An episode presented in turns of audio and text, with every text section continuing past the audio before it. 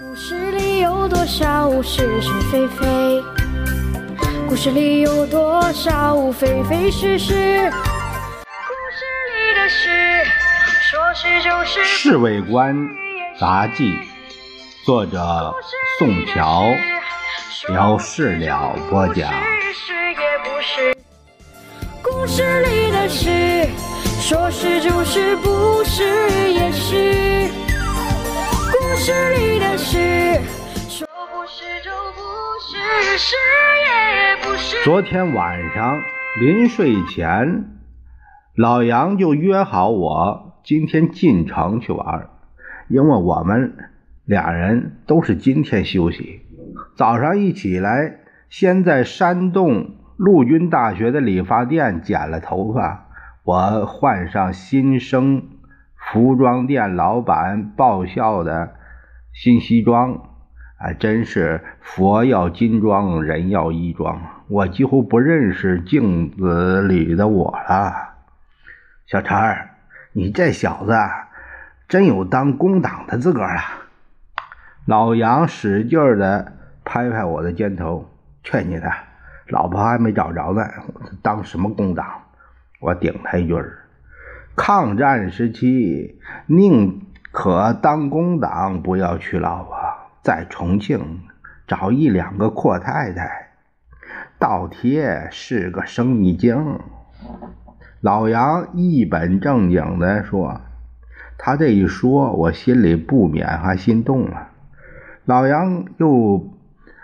叫我把侍从室的正章别在西装领子上面，说是有时候可以拿出来当护身符的。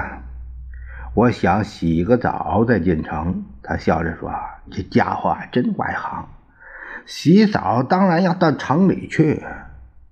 为什么呀？我不明白他的意思。走了走了，一把拉着我，到时候你就明白了。”我们向宪兵团借了一辆吉普车，说清楚明天再还。嗯，老杨开车技术不错，一路上都没有出乱子。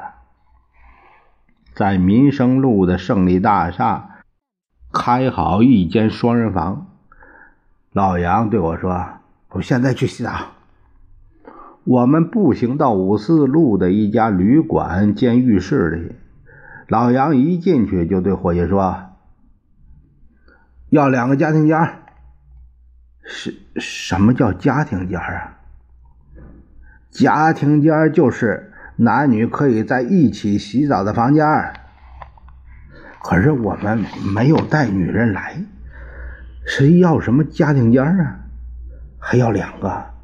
没有女人，没有女人不会找两个吗？啊！果然，我们进屋刚脱好衣服，那伙计就过来了。先生，要不要漂亮姑娘？我们要两个顶漂亮的，不漂亮不给钱。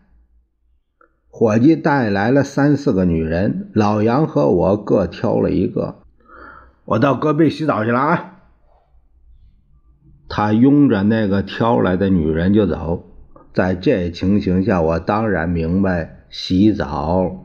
是怎么回事啊？老杨刚刚又把那个女人带到我这个房间来，正在大吃豆腐。伙计气急败坏的跑进来：“先生，警察来了！哎，躲一躲，请你们躲一躲。”说这话呢，一个警官和三个警察就闯进来了。两个女人吓得浑身发抖，我也有点紧张。老杨不慌不忙，指着墙上挂在西装领子章说。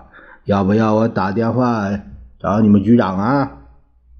警官看了郑章一眼，毕恭毕敬退出了房门。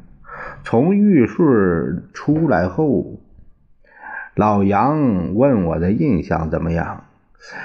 不错，倒不错。就是警察进来，相当紧张啊。对了。我们应该去找警察局长汤毅，要他请客赔罪。汤局长一听侍从室有人要找他，马上就把我们让进去，看见我们就问：“两位有什么公事啊？汤局长，你玩笑开的不小啊！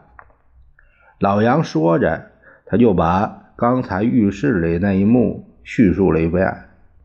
听老杨这话以后，汤毅这才放了心，笑着说：“我认罪好了。今今天你们两个在城里的一切开销，都是小弟的东道。老杨，你第一句话就可把我吓坏了。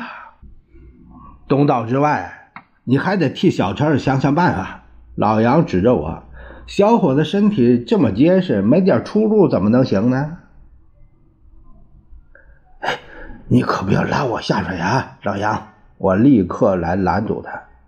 汤毅否认他有什么办法，笑嘻嘻说：“老杨，要说门路，还是你多。大局长，你可不要装样啊！重庆有几个地下赌场，几个私人俱乐部，那一个阔老的姨太太在外面找野神儿，你还有不知道的大玲？”老杨的嘴是没遮拦，一看老杨这样说，唐局长立刻转话头：“嘿，老杨，我只是和你开玩笑。今天晚上我在小洞天请你们俩吃晚饭，饭后我们一道去一个私人舞会。至于弄得上手弄不上手，那那全看你们自己的本事了。我们回到胜利大厦后，随便吃点东西就睡了午觉。”完全是养精蓄锐的意思。在小洞天吃完晚饭以后，老杨就打听今天晚上去什么人的家里。汤毅一直卖关子，不肯透露半点情报。饭后，汤毅把他司机打发走，自己开着车子。我们在中二路附近的一所大洋房前把车子停下来。随即顺着石阶往上面走，不要打听任何太太小姐的底细，也不要报告你们自己的来历。唐毅嘱咐我们。客厅里已经有十几个男女客人，都打扮的十分漂亮。唐毅替我介绍一个林小姐，她自己说是四川人，可是说了一口。交关斩的上海话，和他连跳几个舞后，我不仅问他的地址来了。你就记着我是林小姐好了，虽然我也可能是林太太。他微笑着对我说：“只要来这里，一定可以找得着我。”他带着我到楼上的一间卧室去了。和老杨回到胜利大厦，已经是深夜两点了。故事里有多少是是非非？故事里有多少非非是是？故事里的事，说是就是，不是也是。故事里的事，说不是就不是，是也不是。故事里的事，说是就是。